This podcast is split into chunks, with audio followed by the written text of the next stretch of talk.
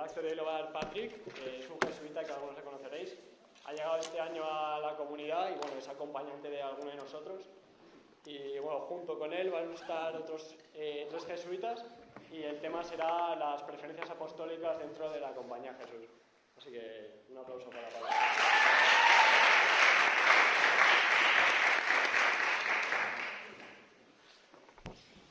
Cuando yo tenía que hacer una peregrinación por bus con nada más que 35 dólares en el bolsillo y tenía que pedir para dormir y comer durante un mes fuera del noviciado y de otras comunidades jesuitas, no fue cuando yo tuve más miedo como jesuita.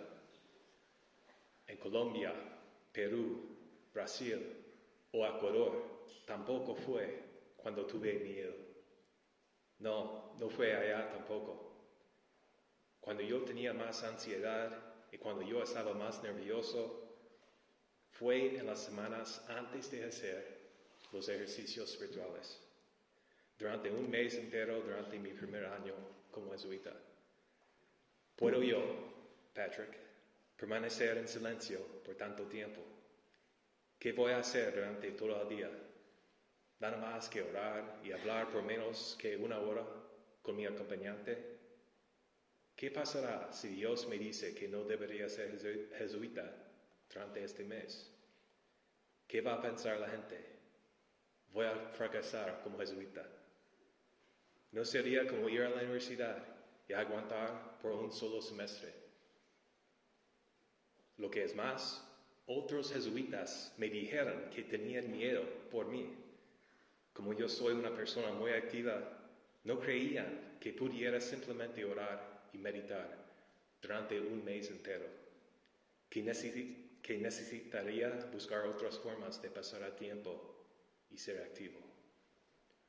Bueno, ya con nueve años como jesuita, tal vez ya sabéis que eso nunca, nunca pasó. Y que a veces el espíritu del mal aprovecha las dudas que tenemos. El espíritu mal le encanta la oscuridad y no quiere que una habla sobre sus dudas y vida con los demás, ni con su familia, ni con su mejor amigo. Yo estoy hablando de mi experiencia porque eso es la única manera, o debe ser la única manera, de hablar sobre los ejercicios. Los ejercicios espirituales, como casi todos sabéis, es una experiencia, no es un examen o memoria o trabajo para realizar en una clase de la universidad. No tienes que sentarte en ninguna clase o acto. Los ejercicios son una manera una ventana, un vehículo para que Dios pueda hablarte directamente. No tanto por medio de un libro escrito por su profesor, de lo que tienes que memorizar y regurgitar más tarde. Por eso, San Ignacio no recomienda que uno lea los ejercicios espirituales, pero que uno haga los ejercicios espirituales. Y no solo existe el modelo de los jesuitas, un mes entero afuera en un casa de retiro. También uno puede hacerlos durante el curso de un año o más, o en secciones de cuatro días de retiro. También puede hacerlos en la vida, cotidiana. Los ejercicios son más que nada una oportunidad para que Dios te habla directamente a ti. No puede tener limitaciones o restricciones. Uno de mis catedrales favoritos es en Los Ángeles, en California. Como ya sabéis, en los Estados Unidos no tenemos catedrales como las de Toledo o Segovia y, o, otras ciudades en España. Tal vez por eso me encanta tanto la Catedral de Los Ángeles. Es muy moderna y simple. Diseñada por un arquitecto español, de hecho, exalumno de los jesuitas. Además, el arte en la catedral llama mi atención. Es también moderna. De hecho, todos los santos parece que están viviendo hoy en día y no en los siglos pasados. Para mí eso es una invitación, como los ejercicios espirituales mismos son una invitación para imaginar tu persona también como santo. Tú también tienes una llamada, ¿no? ¿No es que todos estamos llamados a ser santos en nuestras propias maneras, usando nuestros propios talentos, usando nuestras propias palabras? ¿Lo crees? Entonces, ¿cómo podemos hacerlo? Pues, me parece que la oración es un aspecto fundamental. De hecho, yo personalmente uso una app en mi móvil para leer una reflexión cada día. La app se llama Jesuit Prayer App y está disponible por Google Play o Apple Store. ¿Y qué puedo yo compartir de mis propias oraciones? ¿Qué fruto hay que compartir de mi retiro de ocho días que todos los jesuitas tienen que realizar cada año? Quiero compartir solo tres puntos, consejos de San Ignacio que me tocan especialmente este año. La primera es 46. Un momento en inglés. In the preparatory prayer, I will beg God our Lord for grace that all my intentions, actions, and operations may be directed purely to the praise and service of His divine majesty. Creo que si tienes eso, tienes todo. En muchos de los colegios en Estados Unidos o en la ropa de, de los colegios tenemos las cuatro uh, letras AMDG, AMDG. Pero a veces confundimos y no pensamos tanto en Dios, pero en nuestro mismo. Entonces, lo que es AMDG, el D quiere decir Dios, God, viene o se transforma en AM, me, G. Pero esta oración 46 de los ejercicios, ejercicios espirituales quiere cambiar eso. Segundo, número 214. While one is eating, let him imagine he sees Christ our Lord and his disciples at table and consider how he eats and drinks, how he looks, how he speaks, and then strive to imitate him. In this way, his mind will be occupied principally with our Lord and less with the provision for the body. Thus, he will come to greater harmony and order in the way he ought to conduct himself. Tal vez estamos acostumbrados a decir orar una oración antes de comer, pero San Ignacio nos invita a pensar también de Jesús mientras estamos comiendo. No sé por qué, pero por este año eso me llama mi atención. Y último, 22. Bueno, hay muchas palabras, pero simplemente quiere decir qué bueno hay aquí cuando estás hablando con alguien, cuando estás enfadado con alguien, cuando tiene una discusión. ¿Qué, qué aspecto de verdad existe? Entonces no estamos enfocados y pensando nada más en lo que dijeron que, que está mal, pero lo bueno también. Estamos celebrando el 500 aniversario de la conversión de San Ignacio, que empezó en Pamplona, se desarrolló en Loyola y concluyó en Roma. Hoy en día, sus seguidores, tú y yo, entre otros, sentimos nuestras propias conversiones durante muchos años también. Y aquí está el asunto. No tenemos y no debemos esperar por ninguna bola de cañón, solo una persona. O mejor dicho, no tenemos que esperar a nadie. Si queremos, y si estamos aquí esta noche, creo que sí queremos, podemos correr a los brazos de Jesús.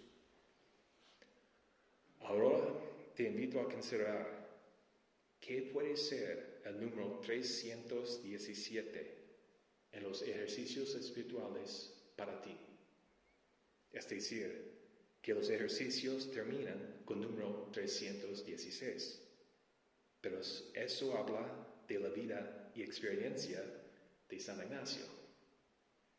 ¿Y tú?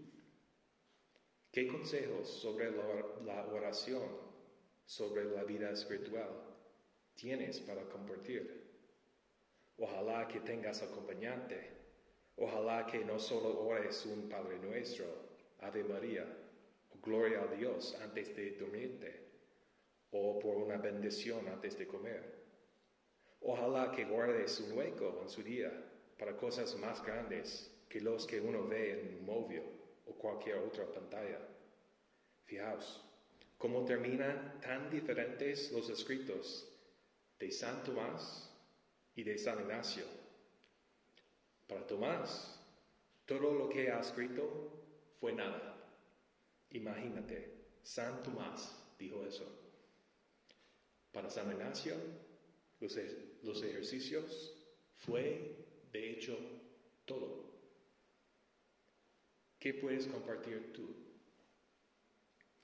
Yo concluyo con una pregunta que realmente viene del Evangelio. What is your greatest gift? Y otra pregunta, have you shared it? Una pregunta más. Have you really shared it?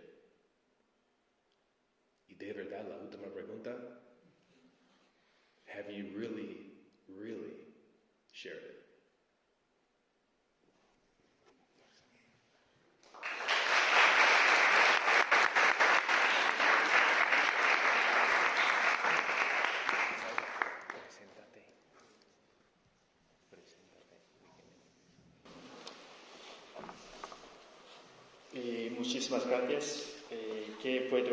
eh, con vosotros para compartir eh, nuestra espiritualidad de San Ignacio a través de estas preferencias apostólicas universales.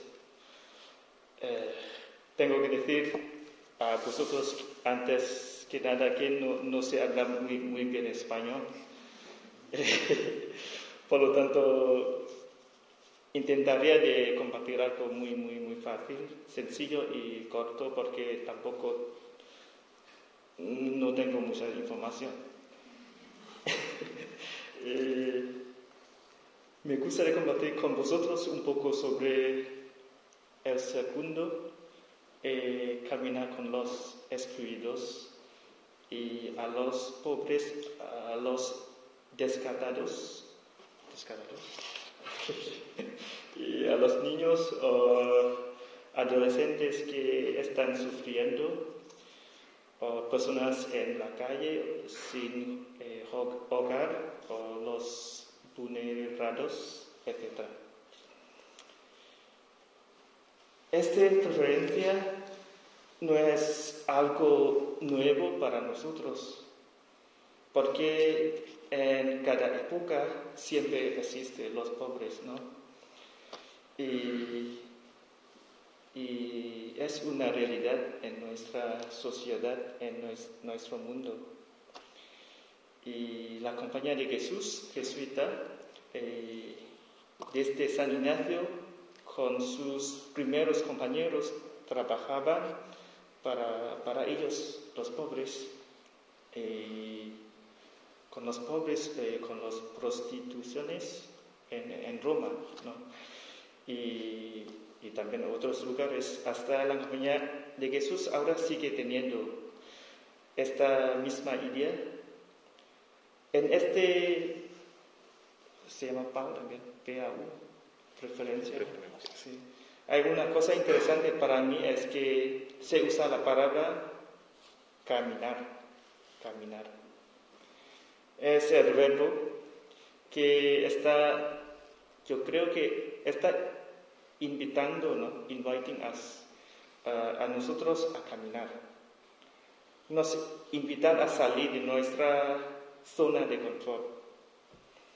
Eh, me parece, preferencia está usando la palabra caminar con, con.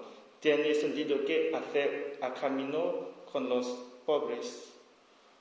Entonces no es solo ayudar o apoyar, sino también a estar juntos con ellos, sin, juzgar, pero escuchar, sentir, animar a ellos con, nuestro corazón, con cariño. Creo que es una cosa muy, muy, muy importante, como lo que yo mismo había vivido y tenía una experiencia como un chico pobre, eh, refugiado, marginado y como un niño casi como no tenía sus padres agradecidos y como huérfano se llama huérfano. Huérfano. Huérfano sí. Entonces quería decir que cuando estamos débil o tenemos problema dificultad si hay a quien nos echa a mano ayudándonos es una cosa muy muy muy valorable no es solo en el sentido de, de mejorar o recuperar el, el problema pero afecta el corazón, ¿no? Eh, sentimiento también, adentro. ¿no? Estoy muy agradecido por ello e incluso como una parte importante para mí es como fuente de mi vocación de, ser jesuita. Y es algo de, esta experiencia es como la, llamada de, de Señor a ser jesuita. Por lo tanto, me gustaría compartir un poco más sobre mi experiencia ya que lo conozco mejor. Nací en una familia minoria étnica, se llama Karen, de la frontera entre Tailandia, soy tailandés, Tailandia y Birmania, y entre dos países hay un río como Fernando en la pero está en Brasil, pero ese es en, Tailandia. Eh, mi familia, se puede decir, era bastante pobre. Y como, por ejemplo, la comida, un día eh, podíamos comer solo dos veces, la comida y la cena. Y yo tenía una foto, yo siempre... ¿Dónde está? A ver, aquí no.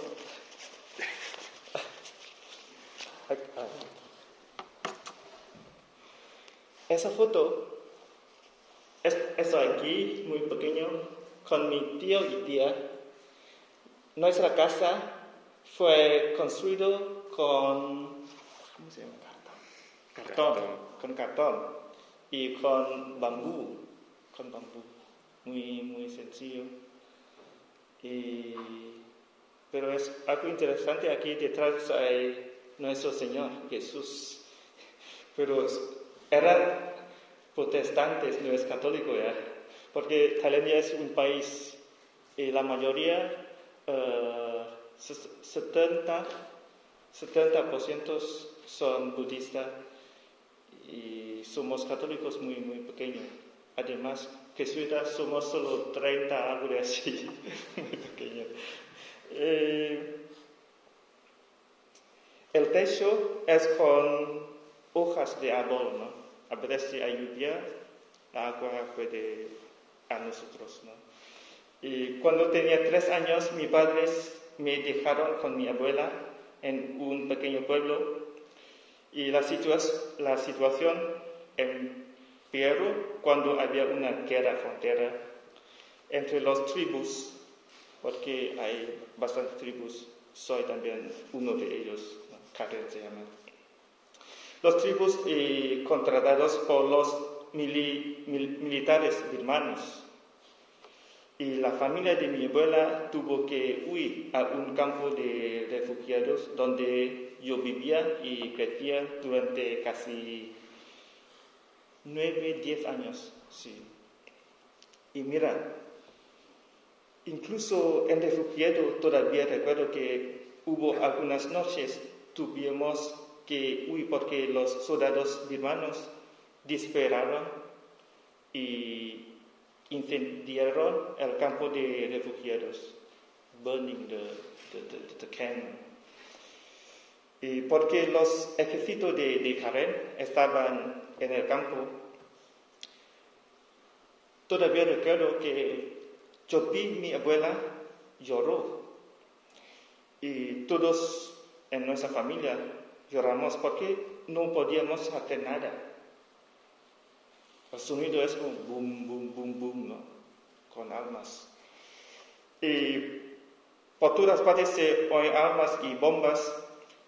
Murió mucha gente y fue un momento muy difícil para nosotros. Por la noche no podíamos ver nada y tampoco no, no, podíamos usar la luz. Si usamos, eh, luego ellos pueden ver. Y no, no, teníamos nada que comer y dormir. En el bosque era muy frío porque no teníamos suficiente manta y otras cosas. estábamos en el bosque, un bosque. Y unos unos días después hubo mucha organización, a gente que vinieron a ayudarnos. Vi que los soldados de la UNU, Naciones Unidas. Sí, es UN, soldado de UN. Eh, eran muy amables y generosos y me dieron mucha comida y bocadillas era muy pequeño, estaba muy contento cuando eh, comida. Y, y finalmente fue, yo fue adoptado por una generosa familia católica. Y más tarde hubo un sacerdote misionero católico, me ayudó a, ir a una escuela adecuada. Eh, a mí y otros niños, niñas nos ayudaron, nos dieron una casa eh, buena, casa de, de cuerda, casa de cuerda, boarding house. boarding house. A boarding house, no, sé si cómo se, se dice. Y todos los años venían voluntarios de, Europa, incluso de España también, a enseñarnos muchas cosas como el deporte. A mí me gusta el fútbol mucho, eh, la música, puedo tocar guitarra un poco y idioma también, inglés. ¿no? Hasta que un día sentí que la generosidad de nuestro Señor a través de la gente es muy, muy, muy buena. Y en el fondo de mi corazón, entonces, en, cambio, me dije a, mí mismo que también quiero ser un, un, dador, un servidor, como, como ellos. Y ahora estoy más de 10 años que soy jesuita, estoy muy feliz y agradecido a Dios y a todos los que me ayudaron. Y compañeros, solo, solo cuento esta historia porque la vida como pobre refugiado, excluido, injusticia, es muy, muy, muy dura, muy dura. Y la gente está realmente necesita puesta ayuda. Para mí, como solía ser ayudado por la gente, estoy realmente agradecido y quiero hacer lo mismo que, ellos, por lo que me hago jesuita con la esperanza de poder dar mi mano o acompañarlos. Y sabéis que a veces puede ser algo sencillo y escuchar animales o sentir con, ellos, al menos no, no mirar en, negativo, ¿no? Pero es algo de así, o podemos eh, rezar por ellos, ¿no? Algo sencillo. Y creo que Jesús es también un muy buen ejemplo para nosotros de cómo, cómo caminar y acompañar a las personas necesitadas. Jesús en los evangelios dice que no vino para ser servido, sino para servir y para dar su, vida. Así que muchas veces vemos que nuestro Señor Jesús estuvo con los pobres, viudas, persona enferma y etc. Y realmente me siento que el Señor es así. Los escuchó activamente y compasivamente. Él mismo también tiene una experiencia de sufrimiento. Tuvo que huir cuando, cuando todavía era un bebé, ¿no? Con sus padres José y María fue padecido, sufrido y crucificado al final hasta su muerte. ¿no? Creo que su deseo es que todo el mundo se, se sería en paz, ¿no? se vaya a casa donde hay, hay paz, sin lágrimas, sin gritos, sin guerras ni violencia. Y todavía hay, hay mucha gente, los pobres, los eh, marginados, los niños y adolescentes que pasan, pasan hambre, mucha gente mientras hablamos. Eh, sabemos que muchos todavía tienen que dormir en, en el bosque, muchos están muriendo a causa de la guerra y la justicia. Y durante la Navidad 26 de diciembre, cuando celebramos la Navidad, hubo guerra, guerra civil eh, entre los hermanos y los eh, tribus con armas. Es una, una cosa está ocurriendo, ¿no? Está, está. Y por lo tanto, vuestra presencia es muy importante y os necesitan aunque no podemos cambiarlo todo, podemos hacer muchas cosas en la medida en que podamos hacerlo.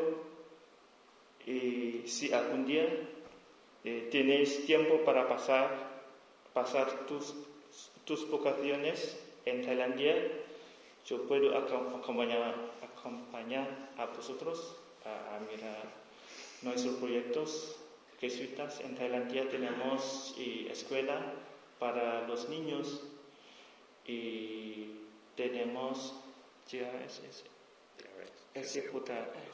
JRS, JRS. SJR, ¿no? fundado por Padre Lupe, sí, y creo que eso es lo que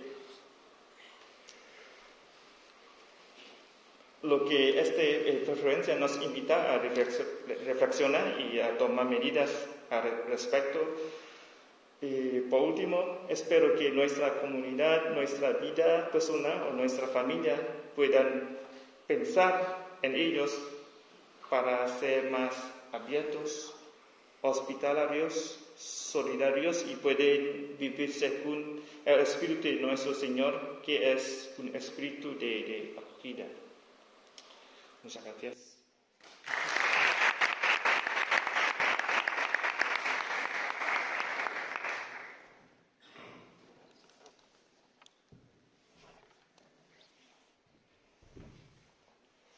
Pues nada, una vez más gracias por, invitarnos a hablaros de las preferencias apostólicas, pues esas cuatro líneas de, de, trabajo sobre los que la compañía quiere trabajar en, en los próximos años. A mí Patrick, cuando nos invitó a, venir aquí a contaros esto, me propuso si podía hablaros de la tercera de las preferencias, que es acompañar a los jóvenes en camino, ¿no? y en concreto acompañar a los jóvenes hacia un futuro esperanzador.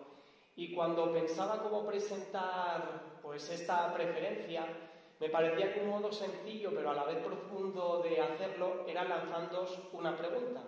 Y la pregunta es la siguiente. ¿Cómo estás? Es una pregunta que nos hacemos constantemente, pues hoy cuando nos hemos visto aquí en Maldonado a la entrada nos habremos preguntado, hola, ¿qué tal? ¿Cómo estás? Quizás seguramente cada vez que empezamos pues una reunión de, de grupo, pues también nos lo preguntamos, no es una pregunta pues, que nos hacemos constantemente por cortesía, pero que sin embargo la mayoría de las veces respondemos de forma automática. Da igual que esté bien, da igual que esté mal, que siempre voy a poner buena cara y voy a decir, sí, sí, estoy bien, gracias por preguntar. Pero si ahora cada uno de nosotros nos detuviésemos a pensar realmente cómo estamos por dentro, si ahora cada uno de nosotros, pues en nuestro interior, nos quitásemos un poco las caretas que a veces nos ponemos cuando nos presentamos en público y respondiésemos honestamente cómo estamos, pues quizá ahí empezarían a surgir otras preguntas. Y de ese cómo estás, pues eh, surgiría una pregunta que quizás sería ¿quién soy? De ese cómo estás eh, surgiría otra pregunta que es, bueno, ¿qué cosas me dan miedo? De esa otra pregunta, pues quizá vendría, bueno, ¿qué quiero hacer con mi vida? Y así hasta tener muchas preguntas que realmente nos interpelan, nos tocan el corazón, pero que a veces nos da miedo responder. Y esa puede ser una actitud. No me planteo el cómo estoy porque prefiero no saberlo y tirar hacia adelante. O bien, la segunda actitud, que es la que os proponemos, es el responder con honestidad cómo estoy y en ese responderse, pues intentar dialogar con el Señor y poner todo lo que soy pues a su servicio y escuchar también de él una, una respuesta. Cuando decimos que los jesuitas pues queremos acompañar a los jóvenes, ese camino que queremos acompañar es el camino que va de vuestros deseos, ¿no? de todo aquello que se va moviendo por dentro, a la concreción de esa realidad. ¿no? Cómo ir de lo que quisiera, de mis ideales, de mis sueños, a poder ser capaz algún día de vivirlos. Y eso nosotros queremos acompañarlo dándos algunas, algunas propuestas, ofreciéndoos algunas cosas. ¿no? A mí se me ocurren tres, eh, si queréis, tres brújulas que nos ayudan a andar ese camino. La primera brújula es la espiritualidad ignaciana, que conocéis vosotros bien, y que al final eh, pues es tener la capacidad de encontrar a Dios en todas las cosas. Para el que sabe mirar el mundo con los ojos de Dios no hay realidad que sea profana. No hay realidad donde Dios no esté. Bueno, pues eso es la espiritualidad ignaciana. A mí eh, el Papa Francisco pone una imagen que me gusta mucho y que quería también compartir con vosotros, y es que la espiritualidad ignaciana es la espiritualidad del cerdo. Porque del cerdo ya sabéis que se aprovecha todo, ¿no? Del cerdo hasta los andares, dice el refrán. Bueno, pues eso es la espiritualidad ignaciana. Vamos a aprovecharlo todo lo que nos gusta y lo que no nos gusta. Esas realidades donde Dios se hace muy presente y somos capaces de captarlo, y quizá también esas otras realidades que por lejanía, porque son muy distintas a la mía, yo no encuentro a Dios, pero también gracias a la espiritualidad, a la espiritualidad ignaciana, también ahí puedo, puedo encontrarlo. Bueno, esta una primera brújula. La segunda brújula sería la del discernimiento.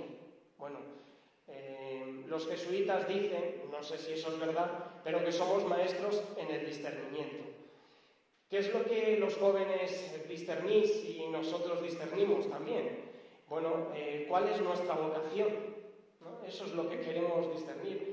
¿Dónde, ¿Dónde Dios me llama a estar? Entonces, cuando uno se plantea la vocación, pues no, las preguntas que se hacen no son dónde voy a cobrar más dinero, dónde voy a tener una mayor reputación y fama. Y tampoco las preguntas que deberíamos hacernos son, bueno, ¿dónde voy a vivir de forma más placentera? Sino que la pregunta que deberíamos hacernos para poder discernir bien dónde está, dónde Dios me llama a vivir mi vida, es, oye, yo me conozco bien a mí mismo. Sé cuáles son los deseos que se van moviendo por dentro. Soy capaz de nombrarlos, de, de compartirlos con otra persona. ¿Dónde puedo yo ofrecer un mayor servicio a Dios y a la Iglesia? Y después ya preguntas más concretas, ¿no? Oye, ¿tengo las capacidades suficientes para hacer esto o aquello otro? Eh, ¿Qué podría hacer si no las tengo para, conseguirlas, ¿no? para, para mejorar? Bueno, espiritualidad ignaciana, discernimiento y la última y tercera brújula es el acompañamiento. No andamos solos. En el camino de la vida nos encontramos y lo hacemos con muchas personas. Desde nuestra familia, eh, que nos acompaña en nuestro día a día más cotidiano y que nos acompaña también en nuestra intimidad, hasta nuestros amigos, hasta bueno, pues nuestra comunidad, la gente con quienes compartimos la fe, con quienes nos reunimos y vivimos el seguimiento de Jesús. Hay muchas personas, ¿no? Amigos fugaces que de repente en un momento determinado de nuestra vida aparecen, nos acompañan y luego se vuelven a ir. Estamos muy acompañados y sobre todo estamos acompañados por Dios, por Jesús que se hace presente en los rostros de, muchas personas con las que nos encontramos en nuestro día a día. Y hasta aquí todo bien. Pero quizá ahora alguien dice, bueno, muy bien, José, pero, pero esto de cómo reconocer la voz de Dios en mi vida, ¿cómo lo hago? Es decir, ¿cómo puedo yo estar seguro de qué es lo que Dios quiere? Bueno, esto que voy a decir ahora no es infalible, pero creo que hay tres cosas que también nos pueden ayudar a reconocer cómo Dios nos habla. Y es que las cosas de Dios son, primero, sencillas. Las cosas de Dios son profundas y las cosas de Dios se repiten. Y os pongo un ejemplo concreto. Hace ya algún tiempo en mi corazón y en mi mente se instalaron dos palabras. Ser jesuita. Bueno, eso es una cosa muy sencilla. Ya está, predicado o verbo y predicado. Ya está, ser jesuita eso lo entiende todo el mundo, ¿no? No hace falta ser ingeniero para, comprender esa frase. Es sencillo. Pero a la vez todos somos capaces de reconocer que bajo esa apariencia eh, sencilla de la frase se esconde algo mucho más profundo, ¿no? Eh, pues ser jesuita es optar por un estilo de vida muy concreto. Es vivir mi vida o nuestra vida desde los votos, pobreza, castidad, obediencia, que ya os digo que no es nada fácil vivirlo. Bueno, es el dejar tu lugar de origen e irte a un sitio distinto, pues aquí tenemos a Sacta, a Patrick, ¿no? que han hecho muchos kilómetros para venir hasta aquí, aprender una lengua, bueno, tantas otras situaciones. Vemos que es profundo. Y a la vez eso en mí se iba repitiendo muchas y muchas veces. Yo cuando hablaba con mi acompañante le decía, no, yo creo que Dios eh, lo que quiere es que yo haga más voluntariado, que sirva más, pero constantemente eso que yo camuflaba de esa forma iba apareciendo otra vez en mi interior como ser jesuita. Bueno, las cosas de Dios son sencillas, profundas y se repiten, por si os ayudan. Y si hay alguien que esté viviendo ahora eso, pues que no lo deseche, que no deseche esa frase, esa emoción que lleva dentro, porque quizá ahí Dios os está comunicando algo. Quizá ahí Dios te está diciendo dónde quiere que tú estés, dónde quiere que tú le sirvas. Y termino con, con una imagen. A veces cuando hablamos de la fe, cuando hablamos del seguimiento, Parece que la imagen que todos tenemos en nuestro imaginario es la de un salto al vacío. Cerrar los ojos y saltar. Eso es la fe. No, sé si, recordaréis hace algún tiempo un paracaidista austríaco, Félix eh, Baumgartner, que se tiró desde 39.000 metros de altura, desde la estratosfera. Bueno, a veces la fe parece que sea eso, pegar ese salto mortal y a ver qué pasa. Si caigo de pie bien y si no, pues nada. Y yo creo que eso nos hace mucho daño porque me parece que el seguimiento de Jesús no va por ahí, no va por cerrar los ojos y a la aventura.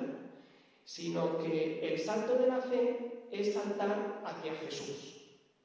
Y mientras que el vacío es algo que genera incertidumbre, mientras que en el vacío no hay coordenadas, no sabe uno a qué atenerse, decir que saltamos hacia Jesús, de Jesús decimos que es camino, verdad y vida. Ahí uno no se pierde. Cuando uno salta hacia Jesús, salta siempre de pie.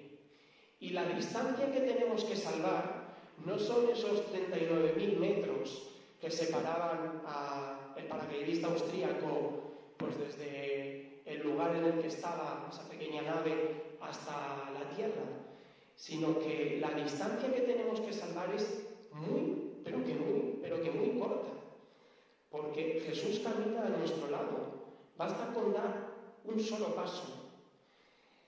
Una persona que hace tiempo me era muy querida, ahora lo sigue siendo, pero hace mucho que no la veo, me dijo que la vuelta al mundo se daba con un solo paso.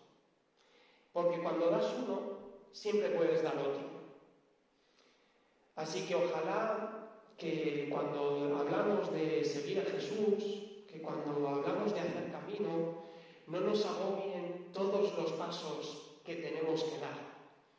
Porque cuando uno piensa en los mil pasos que debe dar, pues ya casi que te genera miedo. Y dices, mira, ya mejor no salgo, me quedo en casa. O esto de la fe, recuperando la imagen de antes, pues es solo para los atrevidos, para saltimbanquis, ya está, que, que quieren arriesgar su vida. No, el seguimiento de Jesús no es para esas personas. El seguimiento de Jesús es para vosotros. Y vosotros y nosotros siempre tenemos la posibilidad de dar el siguiente paso. Así que muchas gracias y ánimo.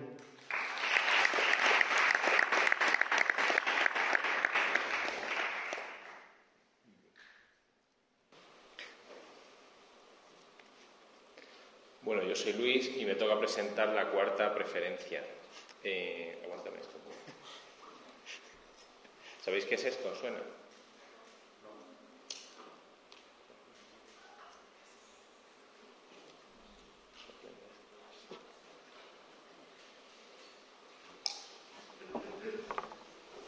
¿Se me oye si me pongo de pie? Sí, ¿no? ¿Habéis visto alguna vez una cosa de estas? No. Bueno, pues una vez puede ser como una La verdad. Bueno, para mí esto es como una lámpara, ¿no? Eh, y para mí esto representa las, las cuatro preferencias de las que estamos hablando. ¿Vale? Patrick ha presentado la primera, ¿no? que tiene que ver con la espiritualidad, ayudar a otros a encontrar el camino hacia Dios. Eh, Sagda nos hablaba de, caminar junto a los pobres, acompañar a los jóvenes. Bueno, y la otra habla del cuidado de la casa común. Esto para mí son las preferencias, a ver si, si me hago explicar, ¿no? si me hago entender. Mi mano sería la espiritualidad, ¿no? Todo está colgando de, nuestro enganche hacia Dios, ¿vale? Y que, sería la primera. Salta y José nos han hablado de lo que hay aquí dentro, ¿vale? Sean los pobres, ¿no? los excluidos, los marginados o los jóvenes, ¿no? Que también, bueno, pues tienen que ser, eh, tenéis que ser acompañados. Y la última, el cuidado de la casa común, para mí sería como la, la red, la cuerda, ¿no? Porque, porque envuelve las otras dos, porque son, son parte de la creación, ¿no? Tanto los, los pobres como los jóvenes son parte de esa creación. Y, y la envuelven la envuelven y la enganchan a, a, esa espiritualidad. ¿no? José, digo, has hecho un poco de trampa, perdona. Digo, hablaba mucho de los jóvenes, pero no enganchaba a la espiritualidad, que es lo que hay que hacer. ¿no? Todos están referidos a, a aquella primera.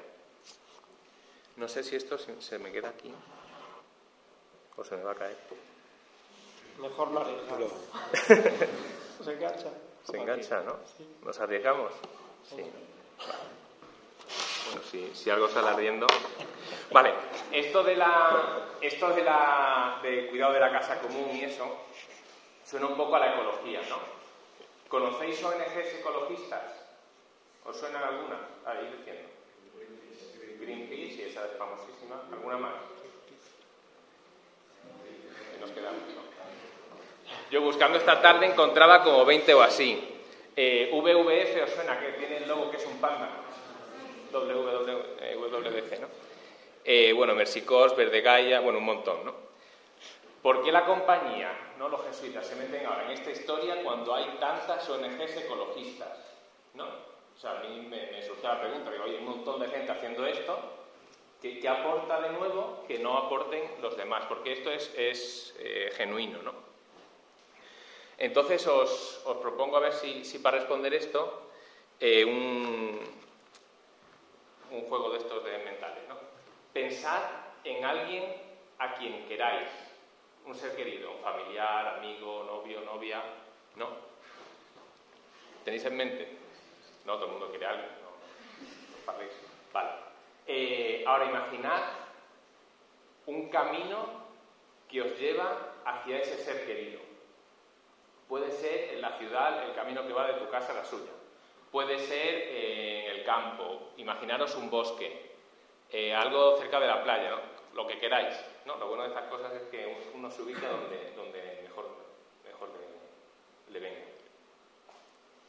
Y ahora, haciendo este recorrido, imaginaros que estáis haciendo este recorrido hacia esa persona y que en un momento dado os dais cuenta que os habéis equivocado. ¿Vale? Porque esperabais, yo que sé, aquí en la ciudad una tienda que no, porque me pasé de calle. Si estabais en el campo, porque esperabais ahí una referencia, no un árbol, una roca. Algo que esperabais que ocurriese y no ocurrió. Entonces, os dais cuenta de que os habéis equivocado de camino. ¿Qué hacéis? ¿Qué haríais? Dar marcha atrás, ¿no? ¿Y por qué? Claro. Entonces, ¿qué es lo que te mueve a dar marcha atrás? ¿Qué es lo que, qué es lo que os mueve a dar marcha atrás? Claro, entonces es, es como lo lógico, ¿no? Has razonado, ¿no? Y te das cuenta, digo, oye, como siga para adelante, no llego. Pues eso sería lo que hacen las ONGs. Lo que propone la cuarta preferencia es que la respuesta no venga de aquí, sino de aquí. ¿Vale? Que no lo hagamos porque lo hemos pensado y nos hemos dado cuenta, sino que el amor hacia la persona que queremos ver sea lo que realmente nos mueva. Igual es sutil la diferencia o decís, este tío se está quedando con nosotros, pero es decir, hace falta no, lo, que, bueno, en espiritualidad, ¿no? Y, seguro habéis escuchado lo que es la conversión. La conversión es sentirse atraído por alguien, ¿no? Entonces, en, en este ejemplo, en este juego, la cosa es no tanto que yo me dé cuenta como racionalmente, sino afectivamente. No que sea el amor hacia la persona que quiero ver eh, la que me haga girar y querer llegar. A mí me gusta mucho la montaña y me pierdo un montón. Entonces yo soy de lo contrario, o sea, yo incluso tiro para adelante y digo, no, por aquí a corto, que no sirve de nada. Me dejo volver para atrás. Pero bueno, a mí me pasa eso. Entonces, la cosa es que, lo que os mueva, ¿no? lo que nos mueva, sea más el amor por ese ser querido. También nos habla de la, preferencia como el, lenguaje que utilizamos. Hablamos de casa común, ¿vale? El enunciado de la preferencia sería el cuidado de la casa común. Claro, cuando hablamos de casa común, eso nos habla también de los afectos, porque queremos con quien convivimos, ¿no? A la gente con la que convivimos, ¿no? quizá la experiencia que tengáis de convivencia sea, solo familiar o alguno pues está en un piso, lo que sea, ¿no? Aunque eso no sea porque el roce hace el cariño, ¿no? La gente con la que convivimos, pues es a quien queremos. Entonces, el lenguaje de casa común ya nos habla de eso. También hablamos de creación. ¿no? Cuando hablamos de creación es distinto de hablar de naturaleza, ¿no? que sería más hacia lo que, lo que hablan las, las ONGs. Porque creación implica que hay un creador. ¿Y por qué un creador crea? O sea, en el caso cristiano nosotros sabemos que es por amor. Porque porque ahí donde ha creado pues quiere ser encontrado, se manifiesta, ¿no? Quiere que le amemos también nosotros, que le sirvamos. Igual que pasa con Dios con su creación, pasa con cualquiera de vosotros cuando hacéis lo que sea, escribís una carta, hacéis un dibujo, no sé, el hobby que tengáis. Hay algo de vosotros que queda en eso que habéis hecho. Pues lo mismo pasa con Dios y su creación. Algo que Él ha hecho, pues, pues queda su firma, queda su esencia, queda, ¿no? es, es algo reconocible. Yo cuando vivía con mis padres siempre sabía quién llegaba a la casa por cómo sonaban las llaves. ¿No? ¿No pasa eso? Entonces, e, e, ese sonido de sacar las llaves y el llavero o lo que sea es algo como que identifica mucho a la persona. Pues algo así ha pasado y pasa con Dios en su creación. Lo reconocemos por detalles, por cosas que a lo mejor no somos conscientes, pero nos pasan desapercibidos a la hora de formularlas y están ahí. También hablamos de ecología integral. Es decir, si nos estamos refiriendo a toda la creación ¿no? y al cuidado de toda la creación, pues la creación son los refugiados de Tailandia ¿no? y son los jóvenes de Madrid ¿no? o, quienes hacen ejercicios en Estados Unidos. ¿no? Todo es creación. No es más ecologista, entendida, entendido el ecologismo cristianamente, no es más el que se va a la Amazonia a defender las causas indígenas y quien va a cuidar a un familiar enfermo que está en el hospital. No, porque el amor que estás poniendo hacia la creación, que todo es creación, es el mismo. Tan ecológico sería una cosa como otra.